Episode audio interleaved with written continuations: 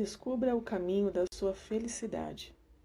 Olá, queridos, sejam muito bem-vindos a mais um episódio, a mais uma história, na qual hoje eu quero compartilhar de que forma você pode encontrar o caminho da sua felicidade. Meu nome é Luana Martins, eu sou facilitadora de objetivos e vamos para mais uma história.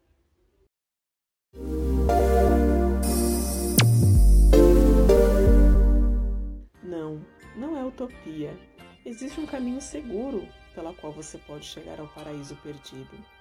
Em verdade, te digo que ainda hoje estará comigo no paraíso. Essas são as palavras do Mestre que estão valendo agora para você.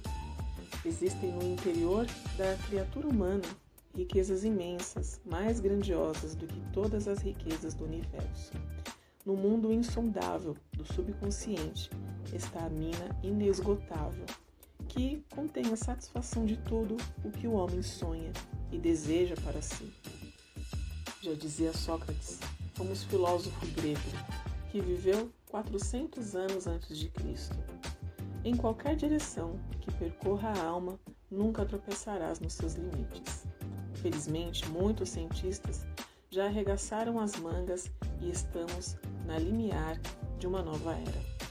O homem é o rei da criação, portanto, foi feito para ter completo domínio sobre a natureza, sobre os animais, sobre as águas, sobre a terra, sobre as plantas.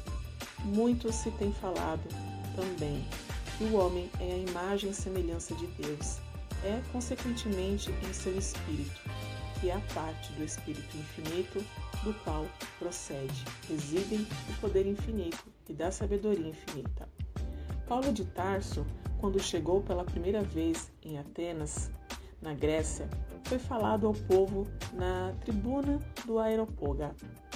No meio de seus discursos feitos sobre Deus desconhecido, ele dizia: Pois nele vivemos, nós movemos e existimos.